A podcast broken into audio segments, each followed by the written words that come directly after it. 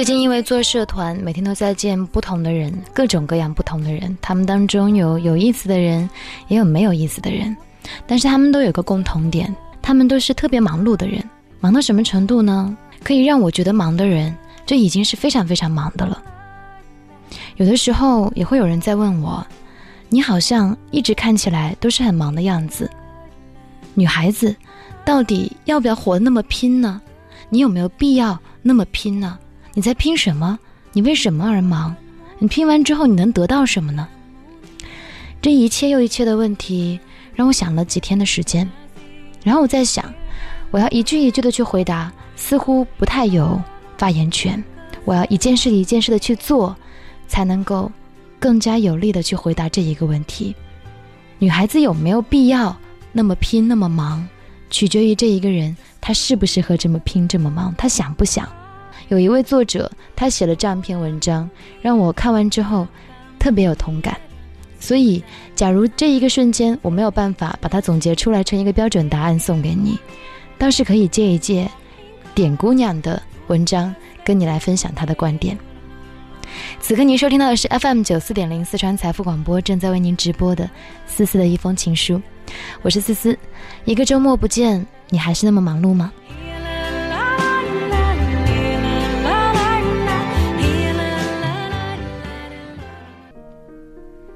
有一天，一条读者留言触动了我。他说：“不知道你在奋斗的路上有没有很累，什么都提不起兴趣，只想大声哭的时候？”有啊，当然有了，太有了。不瞒你们说，前几天我还控制不住自己崩溃大哭来着。自从创业以来，虽然说没有多么多么的成功，多么的有业绩，但眼泪是真的没有少流。只不过这些负能量，在没有外人的时候，都以一种极端的形式消解掉了。有些事情你以为你明白，但其实真正经历过之后，才发现你并不明白。人有很大一部分的痛苦，来自于对自身情况的把握不清，能力有限的同时，又拥有不能够消解的欲望和野心。我一直觉得欲望其实不是一个坏词。尤其对有资本试错和逐梦的年轻人来说，它反倒是绝佳的鸡血和动力。但有欲望的人注定会痛苦，因为有华丽的梦，就会有贫瘠的现实。当欲望时刻鼓动着你本该平静的心，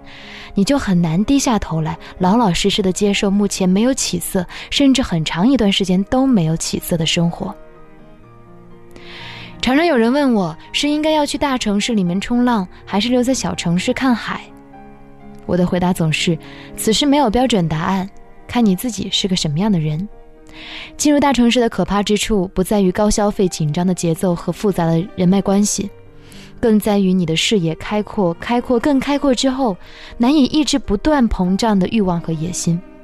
以及你打开微信朋友圈之后，所有的人都在卖命的、不停的打拼、停不下来的这样的一种精神压力，这一切对你来讲，不见得都是能够消化的正能量，并且很多生活光鲜、事业蓬勃的人，真的不见得有时间、有健康、有心情去享受打拼来的生活，边走边抗，张弛有度，在某种程度上，只是一种幻想。更何况，当一辆出来看风景的小车被驱赶上了一条高速公路的时候，停不下来的痛苦是非常折磨人的。它的刹车系统并没有坏，但就是无法给自己一个停下来的理由。这种奋斗非常的伤，并不是每个人都适合。另外，任何一条路的圆满结局都需要很多很多的耐心和毅力。这件事情仿佛地球人都知道，可惜大多数的人还是低估了很多很多这个数量词的威力。在有所收获的前一秒钟失去耐心，是再平常不过的事情，因为过程太艰难，更因为没有任何神奇的应许之日。我每天收到的几十上百条私信当中，有很多人都在问：如果我开始跑步，我会瘦吗？如果我拼命努力，考研能成功吗？每到这个时候，我就想反问：你觉得我是上帝吗？如果我是上帝，那么自己也不可能打拼的那么辛苦了。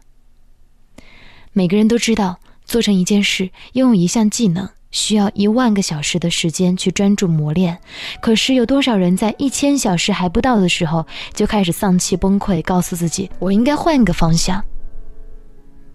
如此一来，遍天下都是怀才不遇的人，盯着别人的成功，反反复复的想：你还不是运气好，你还不是靠别人。但即使这样，也改变不了 loser 的命运。总幻想别人的成功是非常非常简单的，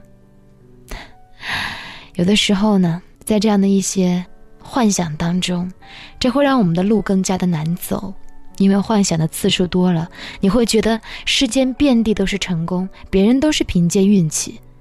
那么，每当遇到困难和压力的时候，你就会非常脆弱，并且不堪一击，因为你压根儿没有一个认识，那就是做成任何一件事情都是很不容易的，没有人是容易的，这是真相。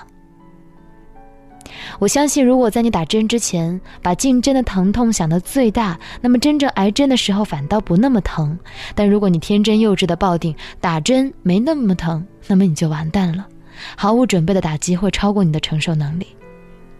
所以，有的时候做一个悲观的乐观主义者会比较好，把自己调成傻瓜模式，在你想要有所成的一个领域，迟钝的执行一万个小时，结果如果不好，再来崩溃，你还来得及。一个女孩子，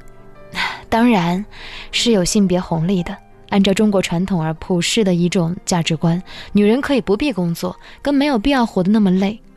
但是在我的字典当中，没有干得好不如嫁得好这件事情，因为我很贪心，我既要嫁得好，又要干得好。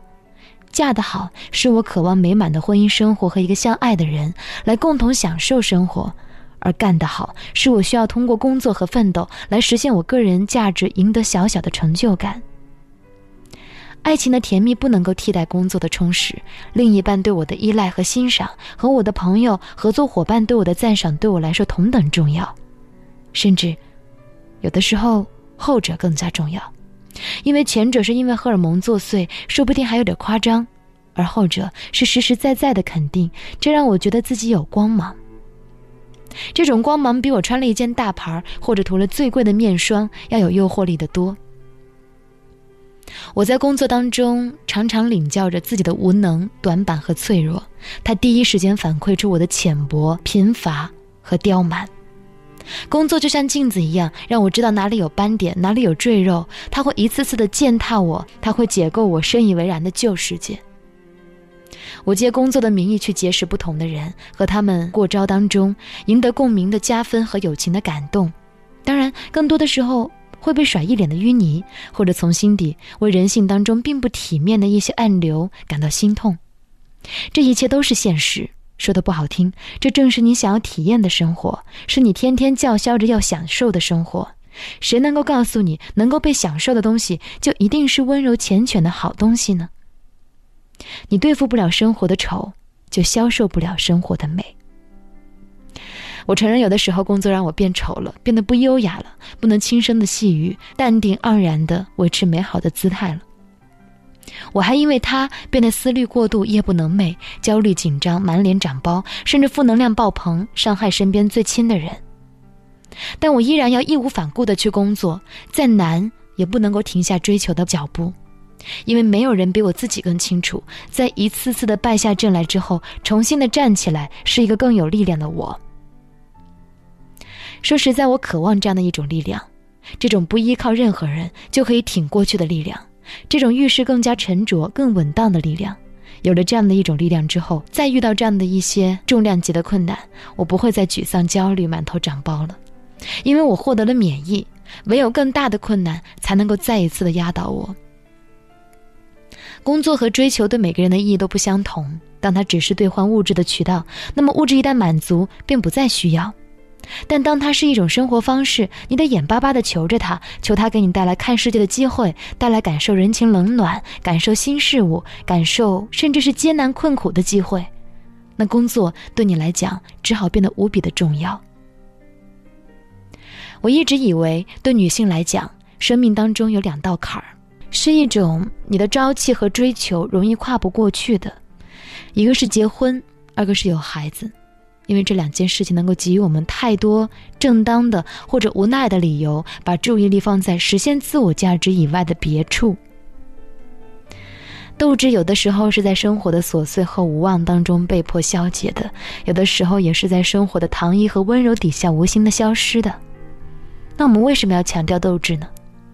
因为它是一种不放弃的积极的精神能量。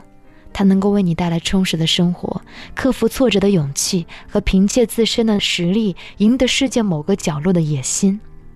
这更是一个女性真正实现永葆青春的机会。并不是说工作的女性就一定有斗志，做全职太太的女性就没有斗志。斗志是一个人对更加完美的自我的不断的追求，生活方式并不能够衡量是否有斗志。毕竟，这个世界上既有每天朝九晚五的行尸走肉，也有每天宅在家里的精神行者。但是，工作和事业一定是精神奋斗的重要承载形式。它的现实和琐碎，让你告别胡思乱想，告别自命不凡，告别天马行空。所以，当有人跟我讲说你一个女孩子要奋斗，还奋斗那么辛苦，靠你来养家，值吗？你有这个必要吗？有人跟我说这样的话的时候，我和他之间。立刻划出了一条马里亚纳大海沟，因为我的乐趣和骄傲，你不懂。